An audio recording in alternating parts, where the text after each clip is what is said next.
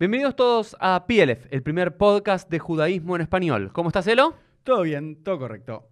Elo, ¿tenemos alguna novedad?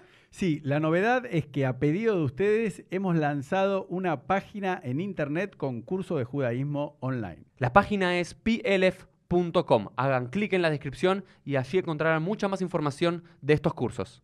Así que entren y vayan a ver la página que está muy buena. Ahora sí, Elo, si te parece, comenzamos con el episodio del día. Vamos. Hola a todos, bienvenidos a un nuevo episodio de PLF. ¿Cómo estás, Elo? Todo bien, todo correcto.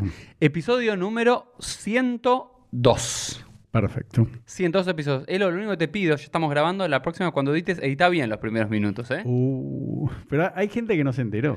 Ah, Bueno, la gente que no se enteró sepan que fue editado, pero que en el último episodio algo ocurrió en los primeros minutos. Elo, en este episodio número 102, generalmente vamos a decirle a la audiencia, a los que están viendo, escuchando, que en estos últimos 101 episodios, vamos a decir 101 veces, yo elegí el tema. Exacto. ¿No es cierto? sí, eso es lo que me di cuenta cuando me dijiste así, digo, che, pero... Claro. Digo, Siempre elegí yo el tema y esta vez eligió Elo. Elo me dijo, yo sin decirle de qué hablamos la próxima, cuando nos juntamos, Elo me dijo, quiero hablar de este tema. ¿De qué vamos a hablar, Elo? Así que empezá vos. Bueno, no, yo, así como una mini, mini introducción, era, siempre hablamos de temas judíos y ahora me, me parecía bueno hablar un poco de las preguntas que yo siempre tuve de chico, que eran las preguntas existenciales, que no las voy a ir adelantando, pero igual vamos a ir intercalando. Pero bueno, la primera me parecía interesante era eh, hoy decir, ¿existe Dios? Si Dios existe, si no existe, ¿cuál es tu opinión personal? Eh, ¿Cuál es la opinión de- del judaísmo? ¿No? Etcétera. O sea, bueno, y yo también voy a dar mi, mi opinión, ¿no? O sea, todo lo que fui pasando a lo largo de los años y, bueno, si para mí existe o no existe y, bueno, eso. Lo que me parece interesante es, eh, especial, siempre le pedimos a la gente que quiera comentar, hacer un aporte, que lo haga en YouTube o en alguna de las plataformas que nos está viendo o escuchando, pero especialmente creo que en este episodio valdría la Mm. pena que los que nos están escuchando, después cuando terminen de Sí. nuestra reflexión, que ellos puedan poner su reflexión para entre todos construir este, este saber, este tema que, nada, que es central en toda la filosofía, en toda la teología, hace eh, miles de años. Che, yo me río porque ya que me mandaste al frente al principio, que la otra vez me cometí un error en la edición, yo después no sé si voy a poner acá en la pantalla, lo van a ver a un costado, pues yo le pongo por WhatsApp a Uri, che, me gustaría hablar de si existe Dios. Y Uri me contestó, ¿y de qué vamos a hablar? Como que era un tema muy corto. Así que bueno, imagínense. No, muy corto para mí, como te voy a decir, de A alguna ver, forma, A ver, contame. muy sin sentido. A ver, bueno, dale, empecemos. No, no, pero quiero que empieces vos. Eh, lo siempre empiezo yo, así que larga vos. Ahora te doy todo el cabo de empezar vos. Eh, no, bueno, eh, yo como siempre digo, eh, tanto mi podcast que tengo Elo como PLF es, es un journey, así como un, ¿cómo se dice journey? Un camino, como O sea, el de, un camino- el de Abraham en Lejleja de esta Claro. semana. Claro, que yo voy recorriendo con la gente que me escucha, ¿no? Mucha, mucha gente me dice que cuando hablo en PLF o cuando hablo en mi otro podcast, como que hablo de mí, ¿no? O digo cosas que me interesan a mí. Bueno, porque yo me voy viendo a lo largo de estos dos años y bueno, yo voy cambiando, voy creciendo, voy madurando o no. Eh, así que bueno, a, mí el tema, um, voy a hacer una confesión personal. O sea, yo siempre de chiquito me acuerdo, yo tenía cinco años y yo le decía a mi mamá, que ese es tema de otro podcast, que yo le decía que no me quería morir, ¿no? Entonces yo ya a los cinco años ya tenía eso. Yo me acuerdo de chiquitito. Mi mamá siempre decía, no, no, pero falta mucho para que te mueras. Cada vez que la veo a mi mamá le digo, che, cada vez falta menos. y yo decía, no, falta un montón. Así de que, pero bueno, para, po- podría haber sido el tema de hoy. Hay varias preguntas, ¿no? Existenciales, que son por las cuales yo me volví más eh, practicante, más ortodoxo y fui a un seminario rabínico, etcétera. Pero bueno, pero me parecía que esta estaba buena y que mucha gente se podía identificar con el tema, bueno, de hoy en día con toda la ciencia, con todo el- cómo fueron cambiando las religiones, decir, bueno, pará, ¿existe Dios? O sea, entonces, no sé, me, parece, mi, mi percepción de Dios fue cambiando completamente. Entonces, no sé si querés que hable de eso o, No, a ver, o me- más objetivo. O yo sea, quiero empezar quizás con una, con una historia que siempre me Mm. pareció muy, muy linda y, y que ilustra bien esta pregunta, ¿no es cierto? Porque yo cuando te contestaba en chiste en WhatsApp, era medio en chiste, medio en verdad.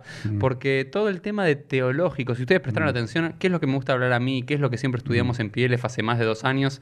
Temas de alajá, desarrollos del alajá, temas que tienen que ver con historias bíblicas o pasajes talmúdicos o cuestiones de la historia judía, de la filosofía judía. A mí el tema de la teología, ¿no es cierto? La teología, teo es Dios, Logos es el estudio de, no, la teología, el estudio de lo divino, el estudio de Dios y todo lo que tiene que ver con eso, es un área del saber que si bien estuvo presente en la historia judía, especialmente en la Edad Media, me parece bastante eh, irrelevante para la vida judía y espiritual contemporánea. Ah, a ver. ¿Por qué lo digo? Porque yo estoy convencido. En, en la Edad Media, ¿cuál era todo el ejercicio de la Edad Media?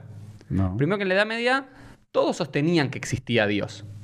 Hasta, Claro. hasta Baruch Spinoza y quizás Mm. hasta el siglo, fines del siglo XVI, comienzo del siglo XVII. Algún que otro ateo perdido en la Edad Mm. Antigua podía llegar a ver y algún tratado o algún opúsculo, algo, pero la gente y los intelectuales creían en Dios. Claro. La pregunta es exactamente en qué tipo de Dios creían Claro. y cuáles eran los argumentos. En la Edad Media, lo que era muy popular en el mundo cristiano, en el mundo Mm. judío, en el mundo musulmán, por lo menos en las tres religiones occidentales, monoteístas, tenía que ver con cómo comprobar racionalmente que Dios existe. Claro. Esa fue la gran tarea de los filósofos religiosos Mm. medievales. ¿Por qué? Porque hasta ese momento de la historia, el creer en un Dios, y fe- eh, siempre era el tu Dios, ¿no es cierto? El Dios, eh, digamos, de cada cultura, Mm.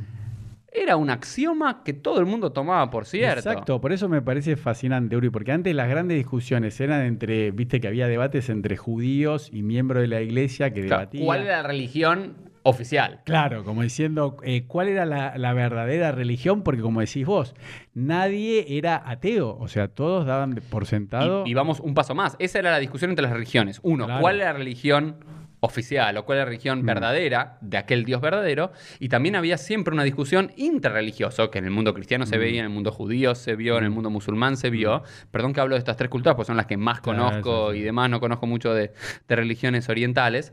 Siempre se la vio en los grandes cismas que hubo, en las grandes peleas, en los grandes tratados teológicos, ¿no es cierto? Si creemos en un Dios personal o en un Dios sin forma o en un Dios que se involucra con la historia o que no se involucra con la historia. Claro, pero eso es tema de otro podcast, yo pensaba. O sea, hoy era la pregunta, ¿existe el más Dios? en general. Claro. Existe Dios. A mí lo que me pasaba es que uno reza o cumple mandamientos, todo, le dijo Dios a Moisés, ¿no? Pero uno lo, lo- lo da tan por sentado, tipo, take it for granted, ¿viste? Tan, uno lo toma tan natural que a veces digo, pero pará, la discusión, ¿existe Dios? O sea, después podemos hablar de en qué Dios cree uno, ¿no? Si un, Dios más infantil que castiga, que, que te premia, también está para otro podcast, si existe la vida después de la muerte, si existe el paraíso, el mundo por venir, que eso me parece apasionante, porque obviamente lo vamos a ir intercalando con otros temas, pero digo, yo decía, pará, pará. ¿Existe Dios? O sea, ¿la gente se lo pregunta o hoy en día en esta sociedad ya, porque es una pregunta que te angustia, porque empezás con Dios, después terminás con el infinito y ahí te angustias y terminás con la muerte y ya no te puedes dormir. Bueno, es que vos lo estás planteando desde un lugar psicológico, ¿no es cierto? A Dios o a la muerte desde el miedo o Dios como respuesta a la muerte de alguna forma o el más allá. Y eso también es uno de los grandes avances de la filosofía. Mm. eh, del siglo XIX, fin del siglo XVIII, Mm. comienzo del siglo IX, especialmente del siglo XX, de tratar de entender cuál es la psiquis de por qué el ser humano siempre creyó en Dios. La famosa tesis de Feuerbach, eh, Marx, eh, Freud y otros grandes pensadores trataron de entender por qué el ser humano llegó a tomar esta conciencia de que es lo divino. La, la primera pregunta que, a ver, me, me es muy difícil separar entre la pregunta de si existe Dios o en qué Dios creo cuando hablo de Ah, pero Dios. eso es para otro podcast. Pero bueno, yo no sé si va a ser para otro podcast o lo vamos a ir mechando, Porque me parece imposible hablar de una cosa y la otra. Digo, yo, me- alguien me pregunta, ¿no? De entrada, Uri, ¿vos crees en Dios? Yo contesto que sí. Vos, Elo, si alguien te pregunta, Elo, ¿vos crees en Dios? Eh, sí, pero no en el Dios que creía antes. Bien, ok, pero, pero en plantea. Estamos en un lado en el cual ya ambos decimos que sí. Y en relación a eso que vos decías recién, había, hay una historia muy famosa eh, del Rebbe Levi Itzhak de, Berdych, de Berdichev que decía lo siguiente, había un ateo, ¿no es cierto? En su pueblo, en Polonia, había un ateo, un ateo practicante y demás, que en un momento le fue y le dijo, pero tu Torah y tu Dios y una cosa y la otra. Y digo, no creo en nada de eso. ¿Y qué le contesta el Rebbe? en el Dios que vos no crees, Yo tampoco. yo tampoco creo. Sí, sí, sí. Y me parece una muy linda historia que refleja es muchas veces tenemos una concepción, que yo la voy a llamar, y perdón que lo diga así, Dígalo. una concepción infantil de Dios. Bueno, claro. Hay una infantil. ¿Cuándo? A ver, y que eso tiene que ver con la literalidad. Y yo el otro día lo, lo veía con, Mm. con mis hijos que tienen Mm. eh, cuatro años y dos, o están por cumplir cuatro y dos, que los chicos se toman las cosas literalmente. y los, a- los adultos también. Eso es un problema. Vos como adulto, es, es una patología si te tomas las cosas No, literalmente. no, pero la ortodoxia enseña bueno, que es literal. Pero ahí es donde digo que hay una patología religiosa. Eso es lo que estoy diciendo. Tal como un adulto. Mm. Si yo te digo, nos vemos en unos días. ¿Sí? Y alguien me dice, exactamente en dos días te veo, Uri. Vos estás diciendo que la persona tiene un tipo de tara. ¿Estás de acuerdo? ¿Sí? Bueno, y O, o no. Digamos, hay, hay una idea de tomarse Ponele. las cosas más en sentido metafórico, de Sí. entender que... dentro- Bueno, a los chicos les pasa eso y está bien porque en su desarrollo madurativo tienen que tomarse las cosas en un sentido literal para entender. Mm. ¿Ok? Bien. Pero cuando vamos creciendo, vamos entendiendo que no todo es tan literal, que hay una metáfora, que hay un doble sentido en el lenguaje. No es inmediat únicamente lo que uno escucha, Mm. exactamente que lo tiene que tomar literal, sino que hay algo más que está de eso. Y lo mismo creo yo en todo el desarrollo religioso que hubo en los últimos miles de años. Vamos a marcar 3.500 años como para marcar un punto en el cual tenemos bastantes datos de cómo la gente pensaba, en qué creía y demás. Los últimos 3.000, 3.500 años. También debe haber un desarrollo para eso. Ahora es, si creo en, un- en el Dios literal del Tanaj, Mm. o del Talmud, que premia y castiga en un sentido literal, que si yo ahora termino el podcast voy y como jamón y me castiga, Mm. ¿sí? O si creo en la idea del más allá literalmente como aparece en, en- en la quemará, o el Geinom en el infierno como aparece en, en los textos medievales, o en el Mashiach, con el Mesías que hablábamos la semana pasada, en un sentido literal de Isaías, o del Talmud en el Tratado de Sanedrín, ahí en un sentido literal, no, yo nada de eso creo. O decís, creo en la idea y en la concepción y en las metáforas y en los mitos y en los sentidos que hay detrás de cada una de estas ideas. Dios, Mashiach, revelación del trono del monte Sinaí, Tjiata Meitim, incluso la resurrección de los muertos. ¿Creo en todo eso? Sí, por supuesto. Pero no creo en un sentido literal. Y creo que el gran ejercicio Mm. intelectual religioso, tenés dos opciones. O una opción, una, Dios no existe, y si no existe Dios se cae a pedazos gran parte de la cultura occidental. Pero ¿por qué se caería? Esa es la pregunta. Por lo menos la cultura judía, desde el punto de vista. ¿Te parece? En- Yo creo que no. Porque si vos no lo tomás literal y Hmm. sos rabino de una, de una congregación, ¿no? Sos un líder espiritual. eh, no. ¿Entendés? Como que si la ciencia comprueba, supongamos, que no existe Dios, el judaísmo seguiría existiendo. Claro, pero ahí, ahí es donde me parece que es el problema. Yo nunca voy a estar en una discusión, Mm. porque la discusión ciencia o religión es una discusión medieval.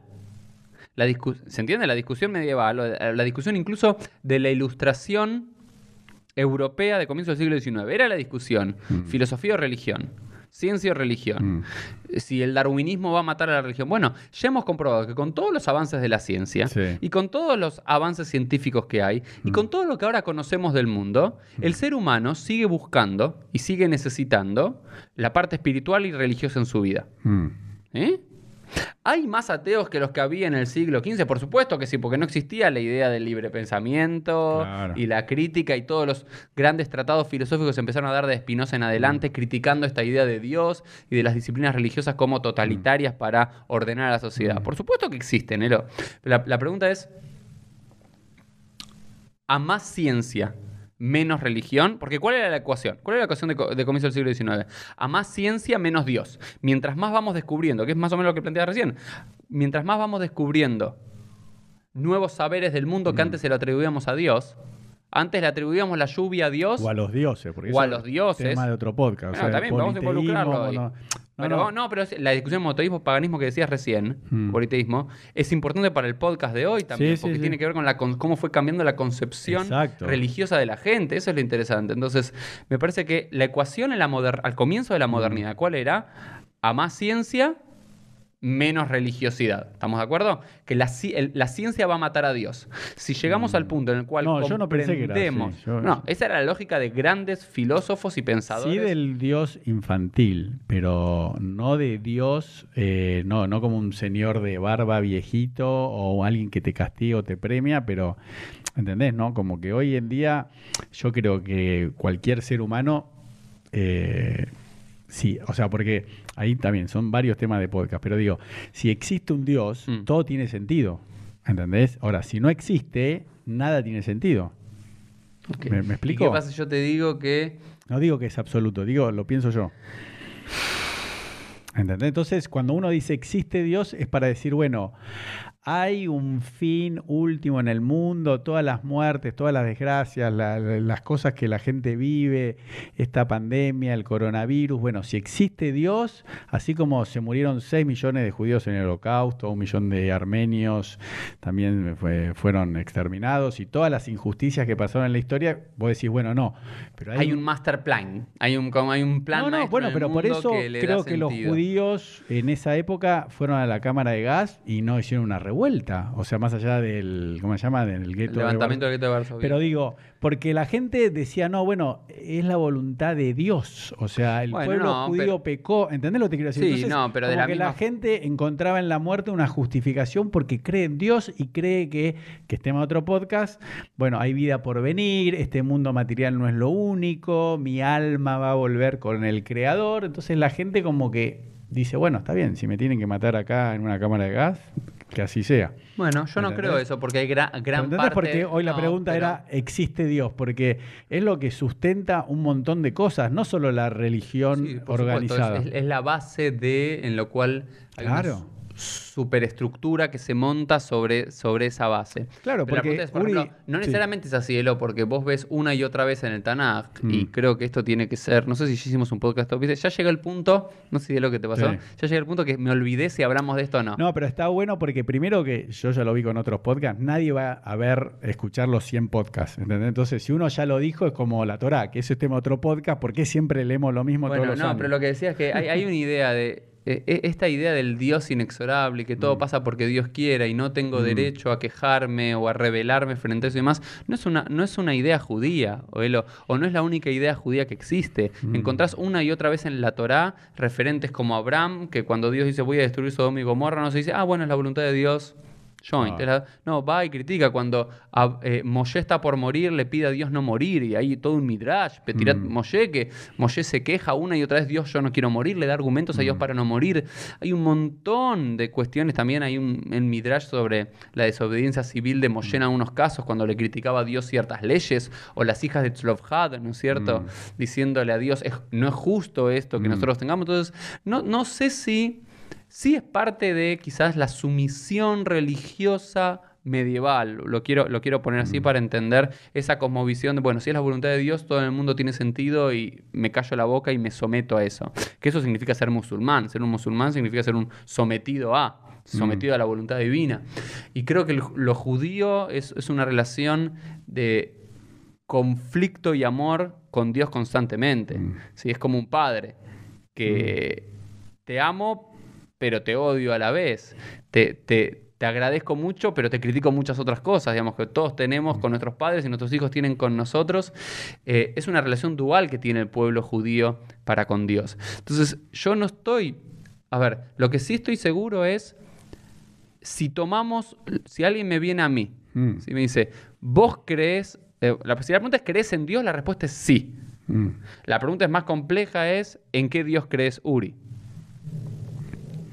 Sí, no, o también la, la- no, la, la segunda pregunta es, bueno, ¿crees en Dios? ¿Por qué? ¿En qué te basás para creer que hay un Dios? Ahí está, bien, ahí es lo que me gusta que me está llevando un Pero lado todo lo digo con amor, respeto Sí, y cariño. no, pero ¿eh? está- está bueno, estamos Porque es lo, hablando. es lo que yo me hago. Viste que a mí siempre me, me pasaba en los podcasts que yo siempre te decía, bueno, siempre y cuando creamos que Moisés existió, siempre y cuando los judíos sean de Egipto. ¿Por qué? Porque yo siempre vuelvo a, a- como al, al inicio y digo, che, pero pará, ¿existe Dios? O sea, a mí me pasaba de chiquito, yo nunca fui bueno para matemáticas, ¿no? Entonces empezaba, por ejemplo, no sé, a simplificar en matemáticas o a hacer, no sé, negativo, no me acuerdo cómo se llama.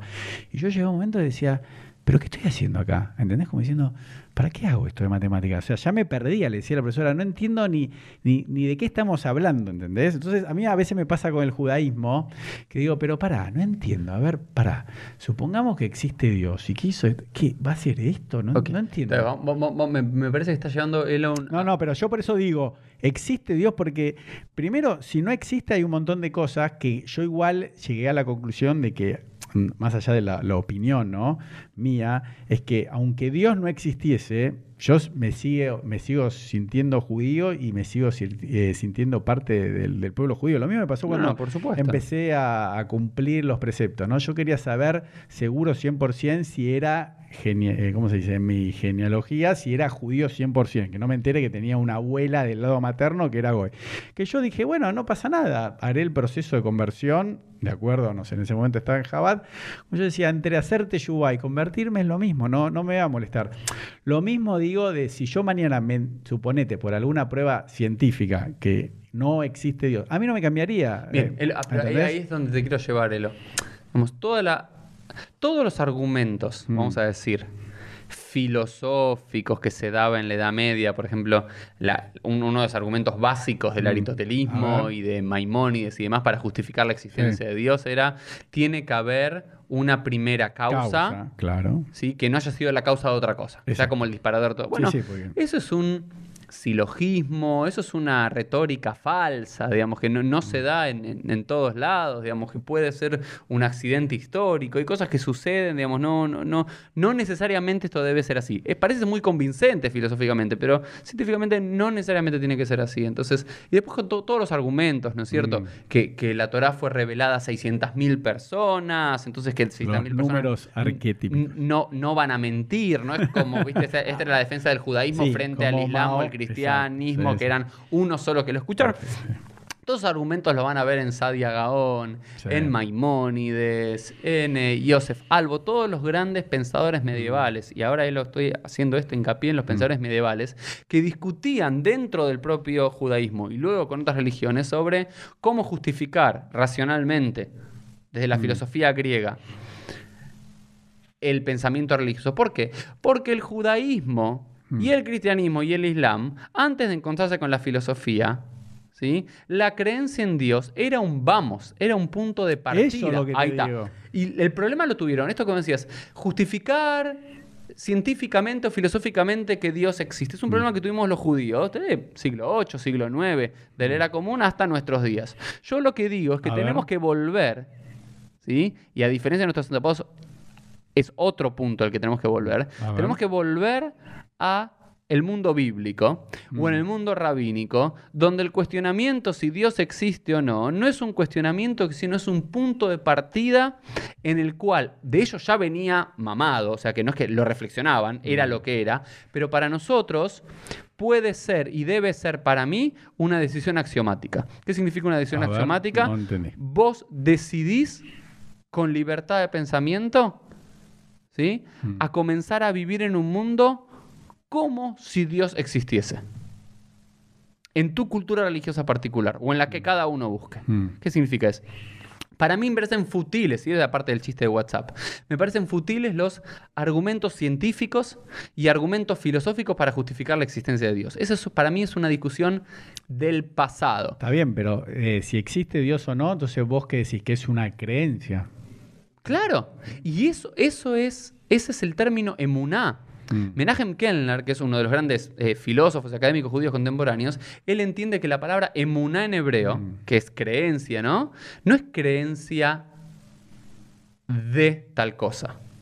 No es que crees que Dios es Mm. esto y aquello y no sé esto o aquello, es creencia en. Es como, ahí digo, la creencia es como el amor. Mm. ¿Sí? El amor lo tenés que racionalizar, tenés que explicarlo. Seguramente un psicólogo, un científico, un neurólogo va a poder entender por qué vos te enamoraste de tal persona o por qué Sí. yo me enamoré de tal persona. Lo va a poder analizar. ¿Queremos llegar a eso, a que el ser humano se reduzca a una serie de números justificados para entender las conductas? ¿O hacemos un yo me enamoré, yo creo, ¿no? Me parece que enamorarse y creer son dos verbos que pueden estar conjuntos y nos ayuda a explicar toda esta noción. Entonces me parece es creer en es una decisión. Yo decido creer en Dios. Yo tengo tantos argumentos. Yo tengo, te digo más, argumentos lógicos y argumentos racionales y científicos. Tengo menos argumentos racionales y científicos para creer en Dios Claro. que para no creer. ¿Por qué? Pues ya el mundo te lo, te lo demostró la ciencia, ¿no? Y me parece que son A ver qué. No, no, porque vos capaz que decís cosas obvias que para mí no lo son porque se lo dijiste a otra persona y el que te está escuchando viendo ahora, vos decís. Por eso yo digo, No, ¿qué? yo tampoco decimos- creo, de- pero, pero no, pero quiero hacer una aclaración sí, dale, de sí. eso que vas a decir, que para mí tampoco hay elementos, o sea, sí, el dios infantil, sí, eso, por más que debe haber 3 mil millones de personas que creen en un dios infantil, pero tampoco la ciencia... eh, ha hecho que la gente diga, ah, está bien, no creo más en Dios. ¿entendés? Está bien que antes se le rezaba, por ejemplo. Es que la ciencia, ¿qué puede decir la ciencia? Esta es la pregunta. de lo- ¿Qué puede decir la ciencia para que la gente deje de creer en Dios? Vos, No, al contrario, al contrario. Pero lo, lo Yo mismo por eso sucede, digo, lo mismo sucede con cuando vos tenés, amás a alguien, Hmm. o sos partidario político de alguien. Hmm. ¿sí? Yo tengo un amigo que dice que uno se vuelve impermeable a las evidencias. Significa, cuando vos, no sé, Hmm. Sí, sos, eh, votás a tal partido político, ¿te gusta Trump o te gusta Sí. Biden o sos kirchnerista o antikirchnerista? No importa lo que te digan, Claro. no importa cuántos argumentos Mm. y cuántos datos te den, mm, no, mira, yo creo en esto y, y le va a molestar eso y te lo va a refutar de todos y para todo va a encontrar un argumento ad hoc para refutar, aunque parezca que... se- Y lo mismo pasa de los religiosos, entonces... Ah, eso vos me decías como, vos me decías, no, ¿de qué vamos a hablar si existe Dios? Porque para vos no existe esa discusión, es una creencia, digamos. Exacto. No, un es hecho objetivo. Es, un- es una decisión, ahí estoy digo. Yo no creo que pueda ser un hecho objetivo. ¿Qué va a ser un- de vuelta? A mí, yo, a mí me resulta tan difícil. ¿Sí? Ahora después vamos a los detalles, vamos a hablar No, un no, pero está bueno lo que Digamos, decís. Me parece que es. Por supuesto que hasta un momento de la historia era, era desde el punto de partida que nadie se lo criticaba o nadie se lo pensaba, era, ok, exactamente en qué Dios creemos, ¿sí? Pero se cree. En otro momento de la historia, bueno, no, porque vamos se a- peleaban diciendo, no, mi, di- el, Mi Dios es el verdadero. Claro, el, el Dios... Ein od mil, milevadó, como decimos en la tradición, como decimos en, en el Tanaj. Claro. Ein- no hay otro como Dios. Claro, porque era como que se disputaban, no, no, no, Dios eh, eligió al pueblo judío, no, no, ustedes hicieron las cosas mal, por eso trajo al Redentor que es Jesús y por eso ahora está eh, Mahoma. Que es No, pero eso es como decir. Pero no hay- nadie discutía si existía o no existía, pero yo no sé cuánta gente se lo pregunta a diario, que yo entiendo lo que vos decís. Yo muchas veces lo decía también con mi hijo, me diciendo, yo mi hijo era de chiquito y yo le decía, mira, vos sos de River, sos judío, pero yo ya no sé si, si en las casas los chicos, no sé, a partir de, no sé, fin del siglo XX y ahora, tienen eso que vos decís como que lo maman de la casa, porque yo no creo, no veo hoy en día que se hable de Dios a- así y todo infantil, ¿entendés? No, bueno, es que Entonces, para mí no hay me- mucha gente que ya crece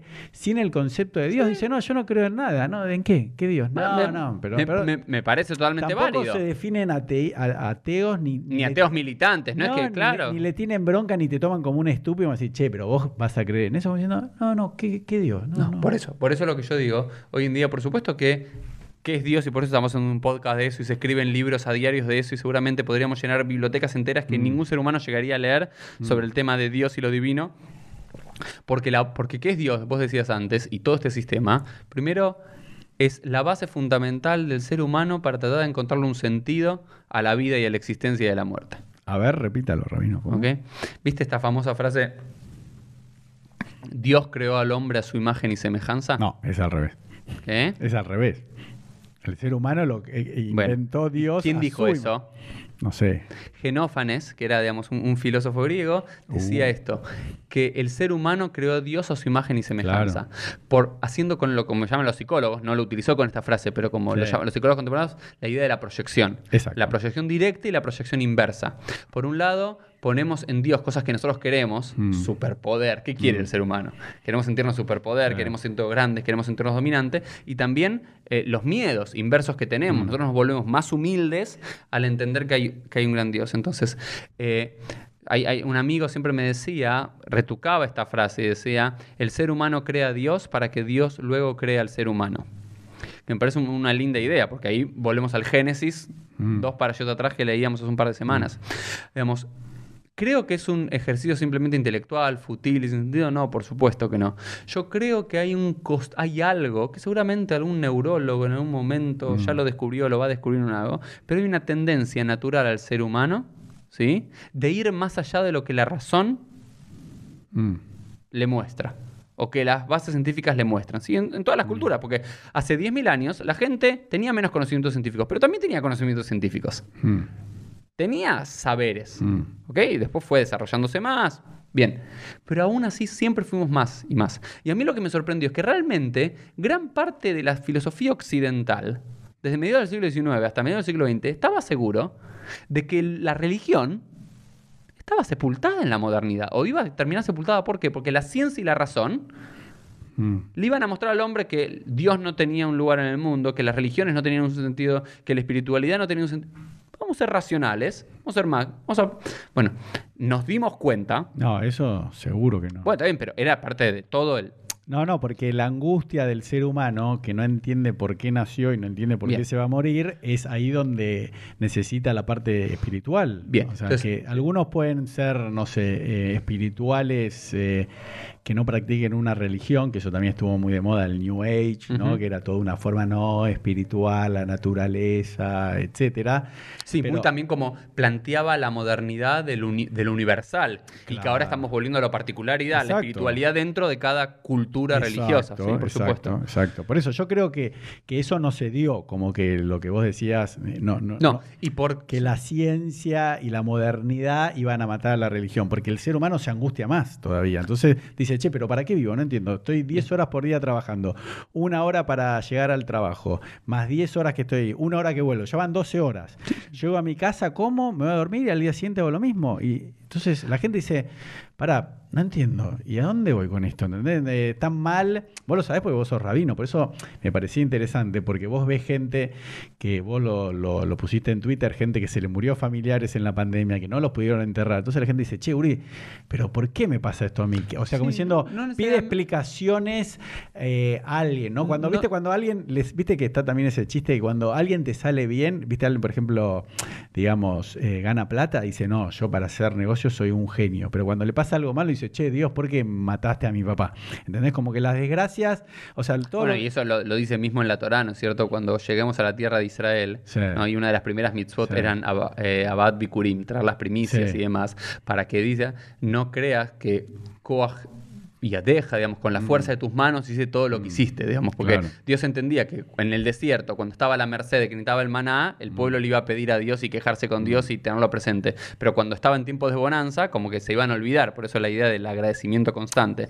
Entonces, ahí, ahí es donde digo, Elodio, yo creo que como seres humanos tenemos ciertas necesidades Mm. básicas y ciertas preguntas existenciales que en diferentes momentos de la historia las fuimos respondiendo de formas diferentes. Yo creo que la razón y la ciencia nunca van a responder todo eso. De la misma forma que te lo dicen es, los científicos te pueden explicar cómo se creó el mundo o intentar explicar, no el por qué, Claro. no el para qué, te pueden explicar exactamente cómo es creado un ser humano. Por eso, por Pero eso digo, no, te no. explican el por qué venimos a este mundo. Exactamente. O te pueden explicar qué pasa con nuestras partículas cuando no. Entonces, ante esa pregunta del por qué, Mm. ¿sí? Durante gran parte de la historia solo tuvimos a las religiones. Primero paganas, luego monoteístas, No, Ok. politeísta primero. eh, politeístas barra paganas, Sí. luego monolátricas, luego moni- monoteístas, y ahora quiero hablar un poquito de eso que me parece importante para esta discusión. Eh, y después en un momento de la historia llegó la filosofía, que la filosofía desde otro lugar también intentó responder esta pregunta, donde el lugar de Dios y los esquemas rituales no eran tan importantes, ¿sí? ya sea en la Grecia del- de la Edad Antigua o en la Ilustración Mm. eh, europea del siglo XIX. Ahora bien, ¿qué es lo que creo yo? ¿Sí? Que todas estas preguntas nunca se van a resolver. Y al no resolverlas, los seres humanos, en los últimos miles de años, yo no diría que creamos a Dios, vamos a decirlo, me parece muy fuerte, digo, descubrimos a Dios. ¿Sí? Y descubrimos a Dios ¿Para cuándo lo descubrimos? lo descubrimos como humanidad. Lo descubrimos como humanidad porque es un sentimiento compartido con todas las diferencias culturales que existen y con todas las formas de entender a Dios o lo divino formas diferentes. Es algo que atraviesa la humanidad y en culturas que nunca se encontraron entre sí. Entonces hay, hay una idea de que hay algo más, esto, que hay algo más allá de nosotros, que hay algo más allá de la naturaleza. Lo llamamos sobrenatural, lo llamamos lo espiritual, lo llamamos el, el ruach, el Mm. espíritu que atraviesa el mundo, lo llamamos Dios, lo llamamos Alá, lo llamamos Pachamama. Pachamama, Zeus. Hay algo que está por fuera de nosotros, ¿sí? que atraviesa la humanidad y atraviesa el tiempo. ¿Eh? Mm. Ok. Eso, los judíos lo llamamos Hashem, Adonai, Elohim, ¿ok? Forma, digamos, para entender todo lo llamamos Dios. Cada uno que lo llame como quiera. Mm. ¿sí? Después estaba el panteísmo, el animanismo, digamos, el fetichismo. Quiero, quiero hablar de estos términos porque sí me parecen importantes. Digo, el ser humano constantemente tuvo esta noción de que hay algo por fuera de sí. Que después cada uno, en otro momento de la historia, se le dio a otra cuestión y con otro. Con otra reflexión al respecto. Y a mí lo que me gusta es esta, esta noción de. Entonces, si esto está y es parte del mundo y es parte de nosotros, o podemos decir, ¿sabes qué? A mí no me interesa nada de eso. Yo no quiero saber con ese Dios, yo no creo, yo solamente creo en lo que veo y demás, y me parece bien. Mm. ¿sí? O podés decir, en vez de decir, voy a encontrar justificaciones filosóficas, científicas y racionales para la existencia de Dios, todas futiles, Mm. inútiles, podés decir, decido creer. Y el verdadero creyente no es aquel que racionalmente llegó a No, comprender la existencia de Dios. por Porque si no, eso es una deducción matemática. Correcto. Vos no crees en la ciencia. La ciencia se refuta, una teoría científica se refuta o se comprueba. Eso era Dios en la Edad Media. Para mí Dios en nuestros días es una decisión. Yo decido sin pruebas creer en Dios. Claro. Y, y eso, ¿sí? Comie- esa idea, porque vos dijiste, por eso es el motor y la primera de estas charlas, es lo que, que tenemos, me parece una charla súper interesante, es, de ahí se desprende, ok, yo decido creer. Mm. Y como no puedo tomar, como digo, una sopa universal, ¿viste? Vas a un restaurante y dices, ¿me, me traes una sopa universal? No, Mm. es una sopa de zanahoria, es una sopa... Yo nací en una sopa particular que se llama Judai. judaísmo. Y dentro de esa sopa particular que se llama judaísmo, hay un set de rituales, set de normas, set de libros, set de ideas que tienen que ver con eso que yo decidí creer desde mi libertad heterónoma absoluta. Mm. Nadie me apuntó, nadie me dijo, yo creo que puedo ser tan buena persona de una forma u otra, porque eso, el mito de que solo poder ser buena persona sos un creyente, que gran parte digamos, No, pero se e- fogonea ese es tema de otro podcast. se fogonea bastante. Yo no creo No, no, en pero eso el en tema de, absoluto. la- de si puede existir una moral y una ética que Por fuera de Dios. natural, claro, fuera de Dios y fuera de la Eso religión. es una Eso valiosísima son- discusión. Valiosísima Sí. discusión. Ahí sí creo que hay algo más interesante para decir al respecto. No, pero ese si es otro existe podcast. Dios o no. Eh, Pero para, pero entonces cuando yo te pregunto si existe Dios, eh, no es como, vos estás diciendo que no es como que yo diga existe o no existe esta taza, como que es una creencia, digamos, no... ¿Es emuná? Es emuná, O sea, es... no- podemos ni afirmar ni negar. Claro, es, pararme en el mundo, y creo que con Shai Held hablamos aquí en uno de nuestros encuentros, en uno de nuestros podcasts, es mirar el mundo como si Dios existiese. ¿sí? Mm. Mirar tu realidad, tu vida, tu mundo desde esta idea de que el mundo puede tener un sentido. O Ah, que las ¿viste? cosas... Volvés a lo que yo decía. Pero estoy de acuerdo. A que si no la gente se angustia, dice, che, pero se, Está a, bien, pero yo no a una persona se le muere un hijo de dos años de cáncer. ¿Y qué, qué? El tipo dice, Bien. necesito una explicación. No, pues- Yo no creo que todo vaya por la explicación y yo no creo que todo... No, no, porque también si No, es todo Uri, por una angustia ah, del ser no, humano. Yo, te digo Elo. algo, yo como abogado, ¿no? Yo Sí. siempre le digo a la gente, mira, yo me dedico a ayudar gente que tiene problemas jurídicos. Entonces, cuando me dicen, ¿por qué hay que hacer un contrato? Le digo, porque yo conozco un montón de gente que no firmó contrato y después Problemas. tuvo problemas. Lo mismo con un médico. Un médico te dice, no, mira, yo todos los días veo gente que se muere. Bueno, vos todos los días ves gente que nace, que se enferma, que se muere. Entonces yo creo, por eso me parecía tan interesante hablarlo con vos, que sos un rabino, que están constantemente con la vida, con la muerte, con las enfermedades, en cosas que a la gente le pasó recién ahora con la pandemia y se sienten como que tienen cáncer y pará, tuviste seis meses encerrados, por lo menos acá en Argentina. Y la gente tuvo más tiempo, hay gente que siguió cobrando, lo digo como algo bueno, ¿eh? Sí, sí, para reflexionar, No, no, no, para pensar. eso siguió cobrando el sueldo porque era empleado, no tal vez eh, como yo que soy abogado, que si no trabajo no, no cobro, o algunos emprendedores o gente que tiene restaurante, no me voy a poner a hablar de eso, pero hubo gente que le pagaban el sueldo y se podía quedar en la casa. Y la gente estaba como diciendo, y yo siempre lo repetí en esta pandemia, digo, toda regla tiene una excepción. La excepción acá es que mal de muchos no es consuelo de tontos, porque decís, no, pero yo justo estaba por empezar, alquilé esto, compré el otro, bueno, escúchame, pará, hay 3 mil millones de personas en el mundo que les agarró la pandemia, ¿no? Fíjate que puedes hacer otra cosa, querés bajar de peso, querés hacer un curso online, ¿entendés lo que te quiero decir? Entonces, como, pero digo, en estos seis meses mucha gente, eh, así más espiritual, ya sean eh, de religiosa o no, decía, no, esto es un momento para que la humanidad tome conciencia, reflexione. Mentira, nadie reflexiona nada. Pero lo que quiero decir es que la gente, así como viste, decimos en el judaísmo que dormir es uno en 60 la muerte, ¿no?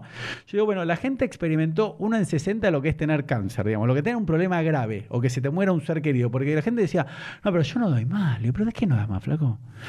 No, imagínate. Bueno, está bien, pero no se murió nadie. Y vos no tenés una enfermedad terminal, ni, se, ni, te accidentaste y te moriste y te estás viendo del cielo. Entonces, yo creo, Uri, que por eso también. Eh, vos ves todo el tiempo gente que se tiene que cuestionar si existe o no Dios. Y vos también como persona, porque yo, por ejemplo, como abogado, puedo decir, che, pero ¿sirve la justicia? Todo el tiempo hay juicios, hay quilombo, los jueces son corruptos, los fiscales son corruptos. Entonces, así como yo me hago esa pregunta, y muchos médicos dirán que ahora se, se descubrió con el coronavirus, que decían un montón de pavadas, y los médicos decían, no, pero esto no sirve para nada. La Organización Mundial de la Salud dijo un montón de cosas que en un año se van a demostrar que usar barbijo era un placebo, que no servía para nada, que sí sirve si lo usás media hora, perfecto cerrado, pero que si vos andás con un barbijo más de una hora, igual vas a contagiar, digo. Pero entonces vos como rabino, ¿entendés? Estás en contacto todo el tiempo para mí con eso, como que, eh, ¿entendés? Porque aparte sos como el embajador de Dios, de la gente que interpreta que el judaísmo es la sopa universal. Entonces, ¿entendés? Porque me fascina hablarlo con vos, porque vos todos los días te lo, estás en eso. Así como un, médico está en contacto con la muerte, un abogado está en contacto con gente que tiene problemas. La, la pregunta de lo, ¿vos podrías ser funcional si todos los días te cuestionás si la justicia tiene sentido o no? O si la carrera que estudiaste tiene algún tipo de sentido o no. El médico tampoco. Y el, la persona de fe tampoco. No estoy diciendo que cada tantos años, hmm. o cada tanto X, cada uno le pasará en otro te lo tiempo. Pregunta, Uri, vos le tenés que dar una respuesta todos los días. Bueno, es que mi respuesta en la mayoría de los casos, por de vuelta, mi forma mm. de ser. Vos que le dijiste, vamos, a dar un caso práctico. La persona que vos tuiteaste, que no, no dijiste el nombre y apellido, por supuesto, por confidencialidad, dijiste, esta persona, eh, no sé si tenía que enterrar al padre o a la hija y no pudo ingresar al cementerio, ¿no? O sea, además de que, ¿no? ¿Fue un caso así o estoy diciendo mal? Hubo un tuit que vos dijiste que no, no pudo eh, enterrar al ser querido, algo así era. Eh, no, creo que, creo que esto estás hablando de una noticia que pasó en Argentina, de alguien no, pero a, mí me, ha pasado cosas donde los, familiares tuvieron que decidir quiénes van porque había la política de solamente cinco. exacto, porque cinco y no pudieron entrar seis. creo que vos lo dijiste. que, la gente te contestaba y si salía uno y entraba. Eso me pasó más de una vez. Entonces yo digo, eso que vos viviste en carne propia, la persona con toda la angustia, todo, ¿Tenés, vos, vos qué, le decís? Que encima que se le murió de, coronavirus, encima que no, no pueden entrar todos. O sea, entonces yo por eso digo, vos, le tenés que dar constantemente respuesta a la gente. O le das una respuesta tipo placebo, que le das una aspirina y le decís, no, mira, Dios quería que tu papá esté en el cielo con él porque lo aprecia mucho, ¿no? No, ahí de vuelta, me parece que lo podemos hacer otro episodio que tiene mm. que ver con el tema del duelo, desde la ah, perspectiva judía y demás. Pero ahí digo que ahí la, la propia Gemara dice, y de vuelta, te estoy diciendo que es como yo mm. lo hago y lo vivo y después voy a usar otros ejemplos de otras no, pero es interesante que cómo lo llevas a la, práctica. Ok, la tradición judía es... Eh, ¿cuál, se dice en la Gemara, en el Tratado de. Brajot, que el zhar, el mm. mérito y el premio por ir a la casa, por ir a una fiesta, a un, a un casamiento, tiene que ver con las palabras. ¿Qué significa con las palabras? Que Dios te va a premiar si alegras al novio o a la novia con palabras. Y se pregunta, ¿y en la casa del deudo? ¿De dónde viene? Shtikuta con el silencio. Hmm. Eh, y ahí donde creo que la tradición judía tuvo a lo largo de la historia una gran noción que frente a la muerte, frente a esos hmm. problemas, o esas tragedias, no problemas, perdón, eh, la mejor respuesta es el silencio y no palabras necias. Hmm. Es la respuesta cuando Moshe trata de consolar a Aarón por la muerte de sus dos hijos, Baidom Aarón. Mm. Aarón decide eh, callar. Hay una historia en la que Mará, en, perdón, en el Midrash, mm. que se dice que muere la esposa, me parece que de Rabimana, y, otro, y Rabimana le pregunta a Rabino, ¿qué palabras de consuelo me puedes dar en este momento? Mm. Y dice, la Torah en estos momentos decide callar. Entonces, eh, porque me parece que dar respuestas axiomáticas, directas, respuestas tajantes frente a las tragedias o frente a las enfermedades, ¿por qué a mí? y, y- demás. De vuelta, esto, yo lo podría dar respuestas, sí podría dar respuestas, porque la tradición judía está llena de respuestas en ese sentido. Y gran parte de la colegiatura rabínica da respuestas tajantes. Yo elijo no hacerlo porque yo no creo en ninguna de esas respuestas y yo creo que estoy hablando más por mí Mm. que por el, el deudo al que está doliendo Obvio. y aparte estoy hablando, estoy diciéndole algo en los cuales estoy buscando ganármelo y que quede dentro de mi séquito. Y ahora quiero explicar eso, que es la gran diferencia que siempre se dio a nivel histórico entre lo que la tradición judía llamó el amja, Mm. el populacho, el pueblo, las creencias del pueblo, Sí, y los talmidei jajamim, y los sabios. claro. Y gran parte de la religión, y quiero con humildad decirlo, gran parte de la creencia religiosa hasta nuestros días está basado en Talmidei Jajamim, en sabios, que estoy convencido de que ellos en su fuero íntimo no creen en la literalidad de lo que están diciendo Eso. y no creen ni en la mitad de las cosas que le dicen a los deudos o que le Exacto, dicen a los novios o que, o que dicen en Shabbat. No, estoy absolutamente convencido de eso. Sin embargo, ellos entienden que la forma de mantener unido a la Exacto. comunidad, de preservar el judaísmo, o en cada religión será Mm. lo otro, es manteniendo esta noción literalista Mm. y literal de aproximación a los textos bíblicos, a las Mm. reflexiones rabínicas, a las reflexiones filosóficas. Es decir, manteniendo al pueblo como pueblo, como Amja, Mm. Sí, a los Talmidei Jajamim, bueno, digamos, si vos seguramente, Elo, en un momento de dolor le, preguntás a- le preguntabas a tu rebe algo en público, él te iba a contestar la respuesta tajante. Yo estoy seguro que si vos eras un Talmid Jajam en la yeshiva y te acercabas de forma privada, ¿sí? A preguntarle a, a tu, a tu rebe, a tu rab, si esto realmente era así, decía, no tanto. ¿Se, se entiende bueno, lo que estoy yo- diciendo, Elo? Yo tengo una anécdota que me hiciste acordar que yo una en una época le pagaba ¿no? a un Talmid Jajam de Gemara para estudiar Gemara con él, ¿no? O sea, porque a su vez lo, lo ayudaba, ¿no? Y tampoco me parecía bien que él lo, lo haga gratis. Era un profesor, está bien. Claro, viste, ya lo hablamos. Para mí la Torah, eso de gratis. Obviamente que hay un modelo de. Está bien, pero te, era- te doy curso gratis y después te, tal vez te pido una donación. Pero eso es tema de otro podcast. Bueno, pero cuestión, yo estudiaba con él cuánto mide el azúcar, si mató, si no mató, si se escapó, si fue a propósito. Y una vez le dije, pará, pará, viste, porque yo siempre voy a lo mismo, ¿no? Entonces yo le dije, pará, ¿vos hace cuánto estudias Gemara? O sea, está bien, desde que nació, pero era, no sé, ya tenía eh, 30 años esa persona, no sé, 15 años, ¿viste? 8 horas por día, porque no, no voy a decir ni de qué movimiento ortodoxo era, pero hay gente que estudia, porque además seguía estudiando en la casa. Yo dije, decime la verdad, vos que estás hace 15 años, ¿qué viste? A ver? ¿Qué viste en la Gemara? ¿Entendés? Nada. ¿Entendés? Como diciendo, No, porque no entiendo. Claro, como que uno, viste, a, a mí los rabinos ortodoxos me decían, no, no, porque cuando vos estudies la Gemara bien de adentro y entiendes, viste, como que algo iba a te- se te va a iluminar. Claro, es como el dibujito de Kung Fu Panda, no sé si lo viste con tus hijos, que al final cuando él llega se ve un espejo, ¿no? Como Sí, sí. que, bueno, que eso es tema de, también de otro podcast, eso del Mesías, que ya igual lo hablamos.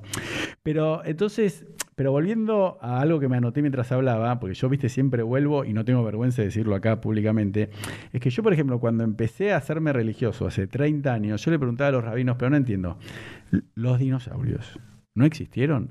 Y, y la otra vez lo vi en un debate en YouTube, porque no, no, no es que me lo dijo un rabino, y era lo que sostenían los rabinos ortodoxos, decían, no, Dios los puso ahí para... Bajo tierra, los puso abajo de la para- tierra para que vos vayas a creer y dudar de tu fe. Exacto, pero no solo los rabinos judíos, ¿eh? también muchos curas decían eso. Bueno, otros Bueno, Bueno, para los días de la creación, yo hace 30 años le decía, pero puede ser, le digo, que sean. Es literal. Le digo, no, para. Entonces, yo cuando después, eh, que recién ahora algunos rabinos ortodoxos empezaron a cambiar opinión y dicen, no, bueno, no son literales, en la Torah dice que un, el, no sé, el pestaneo, un segundo puede ser. son mil años. Entonces, aparecen. bueno, ahí lo, lo acomodamos, perfecto. Pero cuando lo acomodamos, y ahora muchos rabinos ortodoxos dicen, no, bueno, el Big Bang es la crea- eh, creación ex nihilo, ¿no? Mm. Que es la creación de la nada, que es lo que, por lo menos, no sé, vos me dirás, que sos mucho, eh, sabés mucho más que yo, es, no sé si todo el judaísmo, pero opina que eh, la creación de Dios fue de la nada, ¿no? Mm. Porque había algunos, otros pueblos, ¿no? Sí, que sí. decían del fuego, de la tierra, Creado de algo preexistente. Exacto. Bueno, entonces yo cuando llegaba a eso, ¿no? Eh, y siempre mi angustia existencial decía, bueno, está bien, está, eh, se creó el Big Bang. ¿Cuántos años tiene el este universo? Porque hay varios universos, si sabías, tiene 14 mil millones de años, 14 billion, ¿no? Como dicen en inglés. Entonces dicen, bueno, Dios es el que creó el Big Bang. Hoy en día vos cerras un rabino ortodoxo y te dice, no, no, está perfecto todo lo que dice la ciencia porque el Big Bang es lo que viene diciendo el judaísmo hace, no sé, 3.000 mil años. Pero con un relato más simplificado. No importa. Pero igual uno dice, bueno, ¿Qué había ante la creación del tiempo y del espacio? Que eso sí lo da a entender un poco la Torah con el Génesis, que ahí es donde se crea el tiempo y el espacio, o sea, el Big Bang. Entonces uno dice, bueno, ¿quién creó el Big Bang? Entonces, ¿entendés lo que te quiero decir? Entonces, si uno piensa, ahí te angustias, ¿ves? Te dicen, hay 300 mil millones de galaxias. De galaxias, ¿eh? Y hay 100 mil millones de eh, eh, planetas parecidos al, planeta Tierra, que, o sea, uno de cada cuatro puede tener vida, que ese tema otro podcast, si hay vida, porque está toda la... ¿Por qué estamos hablando de esto de Dios? Porque toda la creación del ser humano, que existe Dios, era que Dios creó al ser humano, que no somos, que esos son todos temas, imagínate todos los podcasts que tenemos, que no somos igual que los otros animales, que más allá de la discusión si descendemos del mono o no, pero que no somos un animal, somos únicos en la creación y por eso creíamos que el mundo, el sol giraba alrededor de la Tierra. Y a Galileo y a Copérnico lo, iban a. A Copérnico fue, ¿no? Galileo Galilei. No. Eh, ¿Cuál fue el del telescopio y cuál fue el, de, el que dijo. Primero vino Copérnico, o no, Galileo Galilei. Galileo Galilei eh, tuvo que decir, viste que está supuestamente que dijo, sí, pero igual sigue girando. Pero entonces, todas estas implicancias, es cuando yo ahí sí vuelvo, cuando vos decís, bueno, Dios es la causa eh, inicial, No, no, pero ¿por qué, Uri? Porque cuando, si uno sale de la pavada humana, ¿no? Más allá de que uno, no sé, vos tenés un hijo, se resfría, no querés que se lastime, tenés una esposa, tenés padres, tenés eh, hermanos, todo lo que quieras. Pero cuando uno va a eso y y, te pones a pensar, mirás las estrellas. Yo, por ejemplo, durante la cuarentena dormía en el jardín, ¿no? Ahora me voy a un departamento. Y ve las estrellas, ves todo, y yo no puedo parar de pensarlo, digo, pero pará, ¿entendés? Hubo no sé, supuestamente hace 4 mil millones de años eh, comenzó la, vida, ¿no? Y el ser humano, no sé, está hace 300 mil años, ¿no? otro tema si existe Adán y Eva, todo eso. Pero entonces yo digo, no, pero escúchame, no, pero, no, no, pero yo lo que quiero volver y que muy poca gente tiene los huevos, porque realmente yo no tomo ninguna pastilla, no tomo nada y me gusta pensar esto y me siento cómodo, es, yo me pregunto, bueno, ¿existe Dios? En otro podcast vamos a decir que para cada uno qué es Dios. Pero yo digo, ah, ¿cómo, entendés? Cuando uno se pone a pensar en el infinito, ¿no? Que viste en la cabala dicen el Or Ein Sof, el Ein Sof, el infinito, que uno no le entra en la cabeza. Mm. Entonces uno dice, bueno, pero pará, ¿cómo empezó todo? ¿Entendés? Entonces, eh, ¿me explico? Entonces, ahí sí digo, no, algo tuvo que haberlo por más que suponete que nada tiene sentido y la vida del ser humano, un ser humano hoy en día puede vivir 80, 90 años tranquilamente. Mi abuela ahora cumple el 18 de noviembre 100 años. Eh, entonces, puede vivir 100 años pero 100 años en comparación a los 14 mil millones de años que hubo antes y a los 14 mil millones de años que van a pasar después, ya la raza humana va a haber desaparecido, supongamos. Pero digo, eso es lo que angustia al ser humano, ¿entendés? Como que dice, bueno, ¿para qué viví? Entonces, cuando uno dice si existe o no existe Dios, es decir, no, pará, volvemos al principio. ¿Me entendés? Bueno, si existe Dios, por más que se la pase habiendo injusticia, cosa que no entendemos, no sé. Eh, sí, pero ahí es donde, ¿no? Es de vuelta, eh, lo creo que es la diferencia, yo lo planteo desde otro lugar, yo no me... Cuando decís si existió Adán y Eva o no, yo te digo, por supuesto que Adán y Eva es un, es, es, es un relato mítico fundacional de nuestro uh, pueblo. No existieron como que de vuelta, pero a mí me parece una verdad ya de perogrullo, de vuelta. No, a mí, no, Uri, pará. No, Hay un montón de gente que no, debe haber dos mil millones de, personas que no lo creen. pero yo lo que, lo que quiero... y el que te escucha, que lo cree, cree que sos una picoró si es judío o, si es un musulmán o un católico, dice, no, este rabino no sé cómo lo permiten trabajar porque dice que no es literal. Lo, que yo entiendo es mm. que a lo largo de la historia Mm. Me parece que el avance ¿sí? Mm. Del, pensamiento religioso tiene que ver con una categoría que se llama la abstracción. Mm. Tal como los niños no tienen la capacidad de abstracción, ¿sí? es todo literal, ¿sí? por eso los números lo aprenden a cierta edad. ¿no?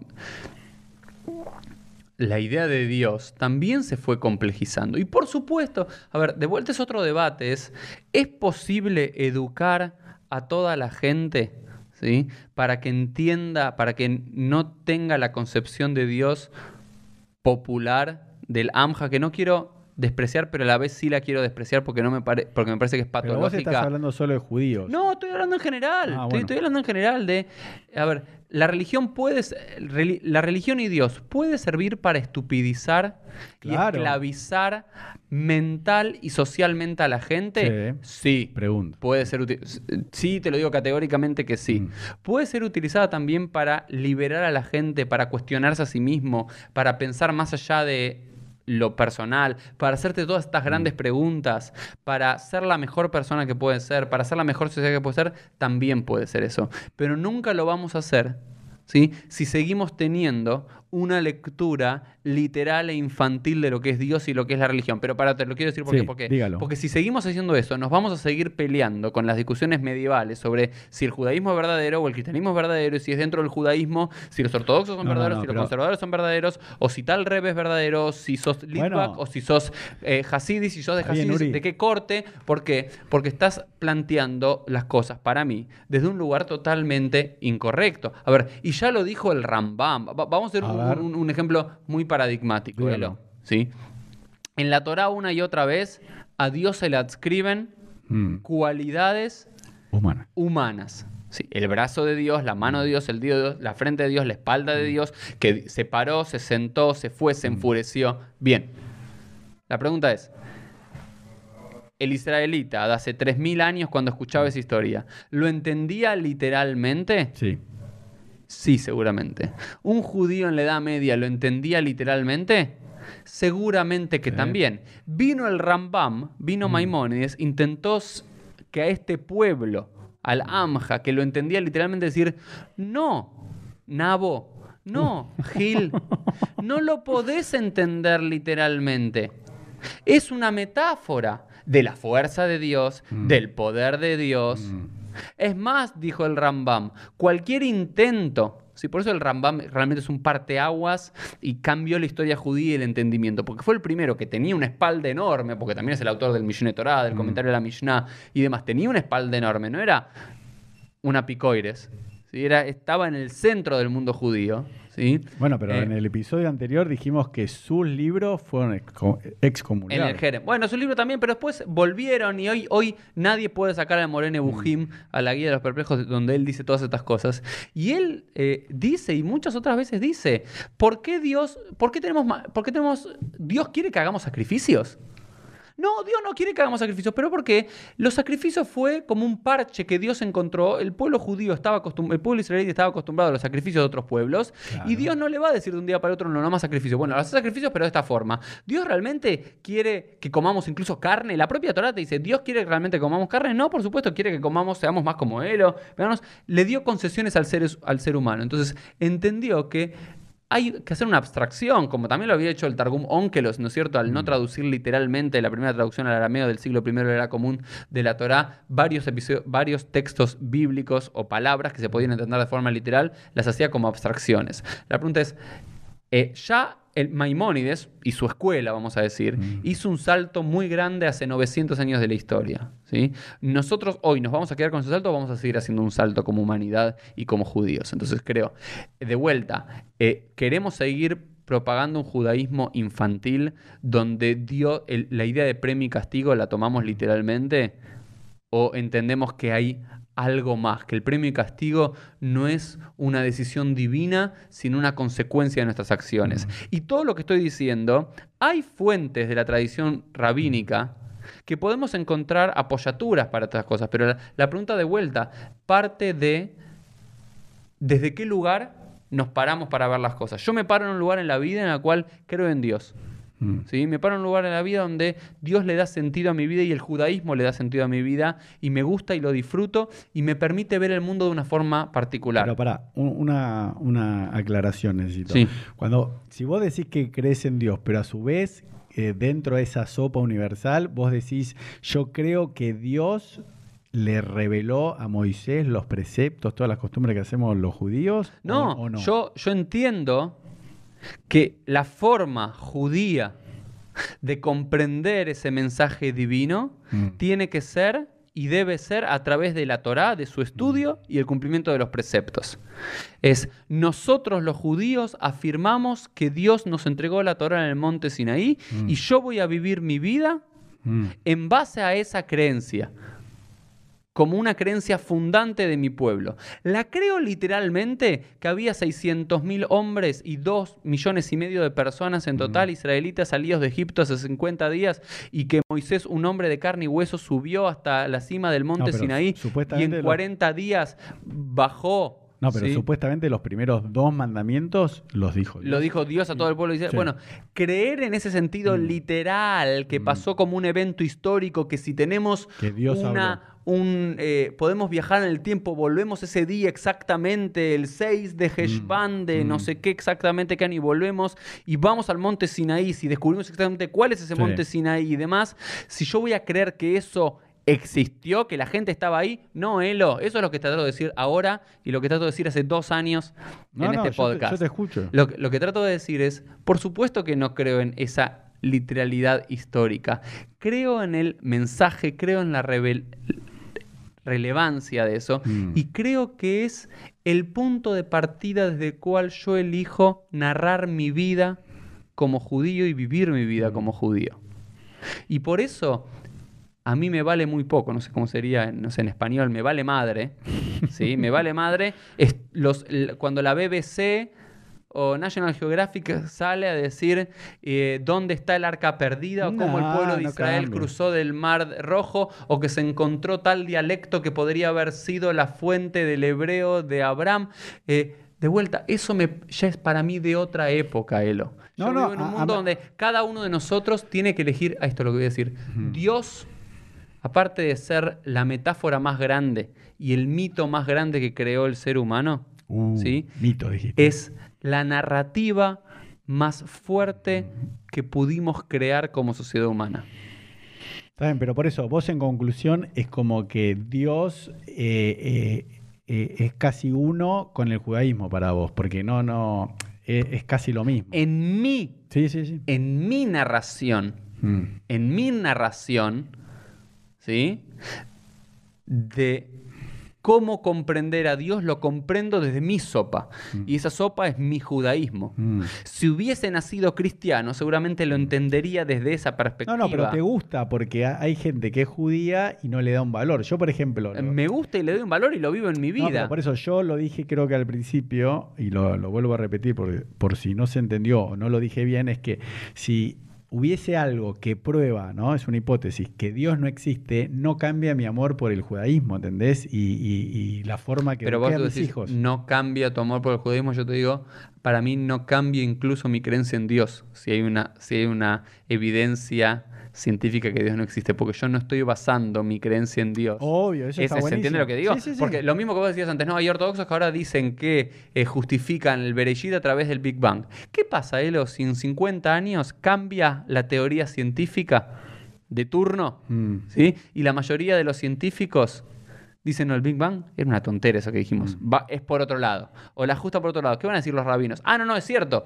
Porque ¿Entendés lo que Ah, digo? Porque sí. ajustar, y esto quizás también fue la gran tragedia de Maimónides y otros, ajustar tu creencia en base a Mm. una ciencia siempre es peligrosa, porque mientras que la ciencia sea vigente, ah, bueno, todo Sí, bien, qué bueno. En el momento que choque, ah, ¿y qué hacemos con esto?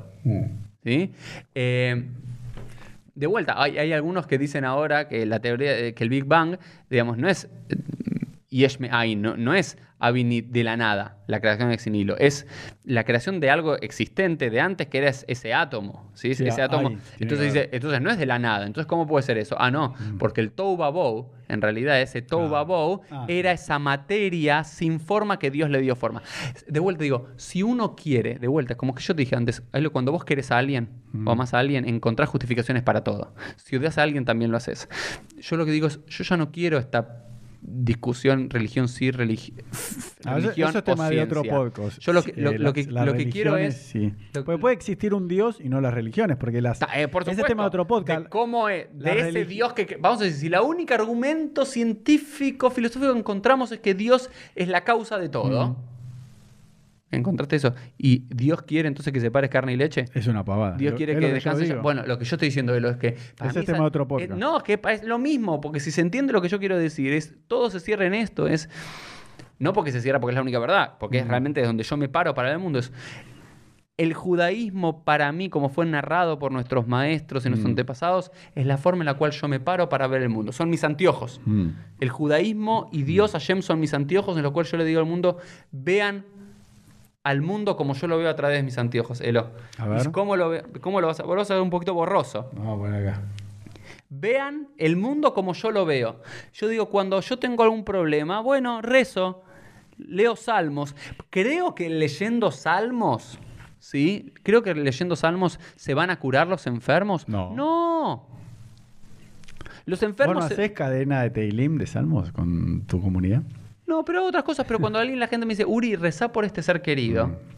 ¿Sí? Yo le digo, por supuesto que voy a rezar. Y yo rezo por esa persona. Siento que mi plegaria va a cambiar. La forma no, pero ¿qué va a cambiar mi plegaria? Mi plegaria puede cambiar la forma en la cual yo me refiero a eso. La- eh, rezar por esa persona también me permite a mí yo llamar a ese congregante y decir, che, ¿cómo está tu papá? O tu hermano que vos viste, ¿cómo es eso? Y me hace valorar a mí también más la salud. Y me hace preguntarme, che, eh, mi persona está mal de salud, de por, no sé, diabetes. Bueno, me pregunto, ¿qué estoy haciendo yo con los azúcares? De vuelta, yo creo, ahora empezamos a decir una semana más y creo que podemos empezar a cerrar este Sí, podcast. sí, ¿no? ya, ya te iba a decir que ya, ya está. Eh, lo, lo que digo es, hace un par de semanas comenzamos a cambiar la liturgia y empezamos a decir Mashiva Ruach Morida Gashem. Empezamos a pedir porque llueva. Mm. Yo me pregunto, ¿yo rezo para que llueva? Yo creo que mis palabras pueden cambiar Mm.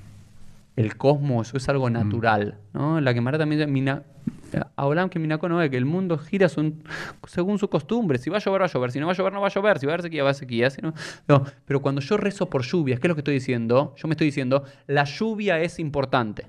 Mm. El agua es importante y es vital. ¿Qué hago yo?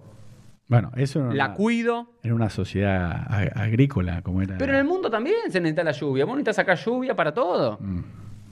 La lluvia es importante y es vital para el ser humano, para todo. Digo, ¿qué hago yo con la lluvia? Agarro esto y lo desperdicio, prendo la manguera de más, prendo de menos. Que es un ejercicio mucho más difícil y desafiante intelectualmente estar haciendo esas preguntas en vez de decir, sí, sí, si yo rezo lo suficiente, ¿va a llover? No. ¿Sí? Estoy, se- estoy seguro que mis antepasados creían que si, que si hacían los suficientes rezos y los suficientes ayunos, como el Masejeta Anita parece, se iba a lograr la lluvia.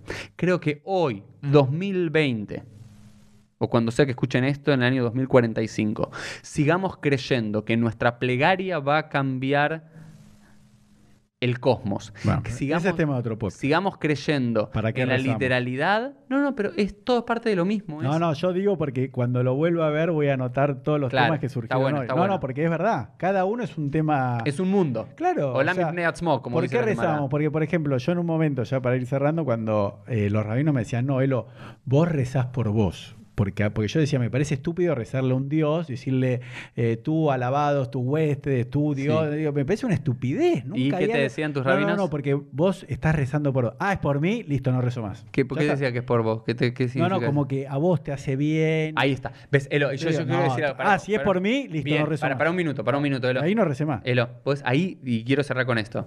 Ahí, ¿te acordás que yo te dije lo No, otro? vas a cerrar con la explicación de No, no, no, no. Ahora, ahora quiero- te hago el pie. Quiero, no, qui- quiero con esto, Elo. Eh, No, pues tenemos que cerrar con lo que empezamos. sí, ahora va, para un minuto. Me parece importante. Viste que yo te decía que yo estoy seguro que el mundo se divide entre el Amja, el pueblo, y los talmíes. Ese es tema de otro, eso lo voy a Ok. anotar. Ese me encanta ese que, tema. eh, que le di- discursivamente en una Claro. mimá o en un texto dicen una cosa, porque ese rabino seguramente lo que te dijo a vos Mm. nunca lo escribí, nunca lo diría como una prédica, lo que te dijo a vos. Porque a la gente le dice, ustedes recen y con más fuerza que reza, más pueden curar a los enfermos, porque hay un fervor popular. ¿Por qué los populismos funcionan, están funcionando en el mundo? Porque la gente quiere fanatismos. Claro. La gente tiende naturalmente al fanatismo, a la a- Bueno, pero- adoración de un líder. La gente tiende Eso a lo eso. vamos a ver. Generar una comunidad de fieles, Mm. pero pensantes y reflexivos y que se cuestionen, pero a la vez que se cuestionen que sigan siendo parte. Porque yo también me puedo poner a, a decir todo esto frente a, a mi Bima.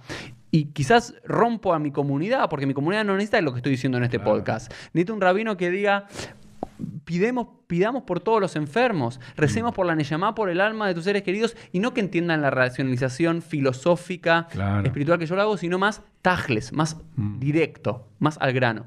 Lo que quiero decir, Elo, es que de vuelta, ¿Dios existe? ¿Ok? Sí, existe. Ahora hagamos 28.000 episodios para qué significa Dios existe en cada una de las áreas de nuestra vida y en qué sentido. Pero cómo sé que existe, no sé que existe. Por eso es una creencia. Y es una creencia a la cual yo elijo libremente creer y volver a creer cada día. Y con eso cerramos este episodio de PLF. Elof, nos vemos la próxima. Chao. Muy bien.